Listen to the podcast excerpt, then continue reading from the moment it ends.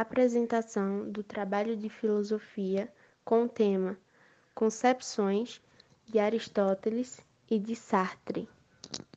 Integrantes do grupo: Tawane Vitória, Bianca Rafaele, Samuel de Melo, Emily Gabriele, Maria Alice, Tailane Gomes e Maria Luísa.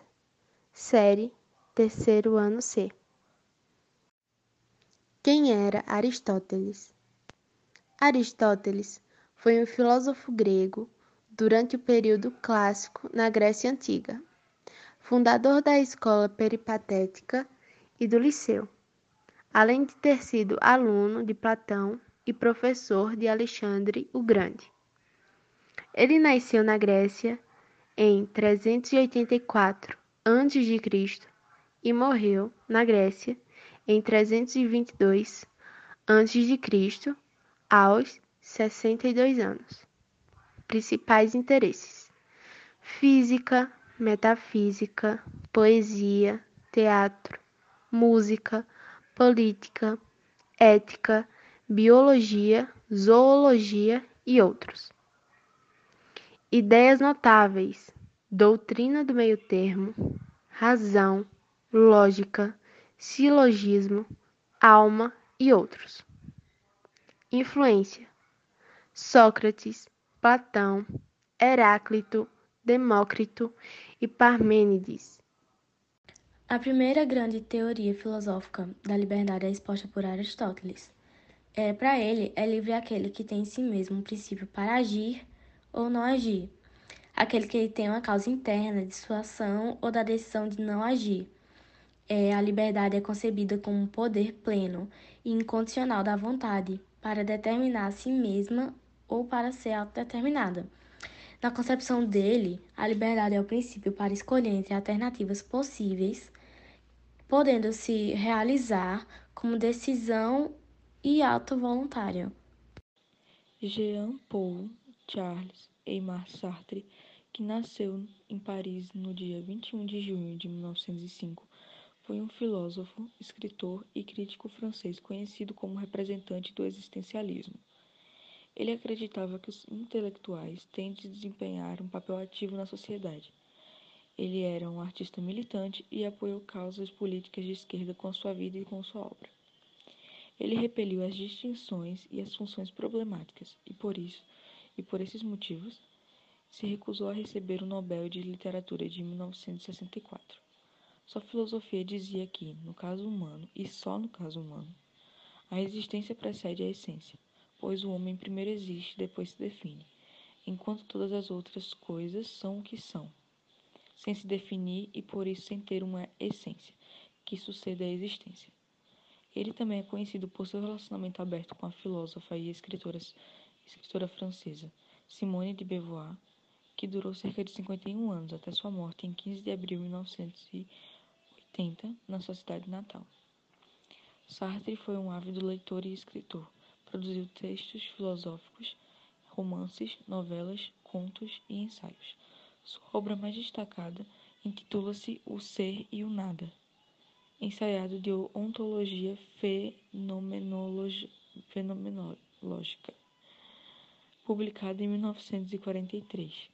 Esse tratado filosófico aborda sobre a filosofia de Heidegger e alguns pensamentos sobre a liberdade humana. No entanto, foi essencial para configurar sua própria teoria sobre o existencialismo. De acordo com Sartre, o ser humano existe como uma coisa e uma consciência, mente. Outras obras que se destacam: O Muro, 1939, A Idade da Razão, 1945, Com a Morte na Alma, 1949, As Moscas, 1943, Mortos sem Sepultura, 1946, A Engrenagem, 1948, A Imaginação, 1936, A Transcendência do Ego, 1937, O Esboço de uma Teoria das Emoções, 1939, O Imaginário, 1940 e As Palavras, 1964. Sartre conceitou a liberdade como uma condição intransponível do homem, da qual ele não pode definitivamente esquivar-se, isto é, O ser humano está condenado a ser livre e, a partir desta condenação, a liberdade que o homem se forma. Não existe nada que obrigue o ser humano a agir desse ou daquele modo. Sartre tem como ponto de partida a liberdade nas ações de escolher. O que fazer é sempre intencional, ou seja, é impulsionado por um desejo consciente dos princípios dessa escolha. Porém, para Sartre, não há princípios prontos que possam guiar a escolha humana. Segundo o dicionário de filosofia, em sentido geral, o termo liberdade é a condição daquele que é livre, capacidade de agir por si próprio, autodeterminação, independência e autonomia. Em seu sentido negativo, liberdade significa ausência de restrições ou de interferência. O sentido positivo de liberdade significa a posse de direitos, implicando o estabelecimento de um amplo âmbito de direitos civis, políticos e sociais. No sentido político, a liberdade civil individual é o exercício de sua cidadania dentro dos limites da lei e respeitando os direitos dos outros. Em sentido ético, trata-se do direito da escolha pelo indivíduo de seu modo de agir, independentemente de qualquer determinação externa. A liberdade de pensamento, em seu sentido estrito, é inalienável, inquestionável. Reivindicar a liberdade de pensar significa lutar pela liberdade de exprimir o pensamento.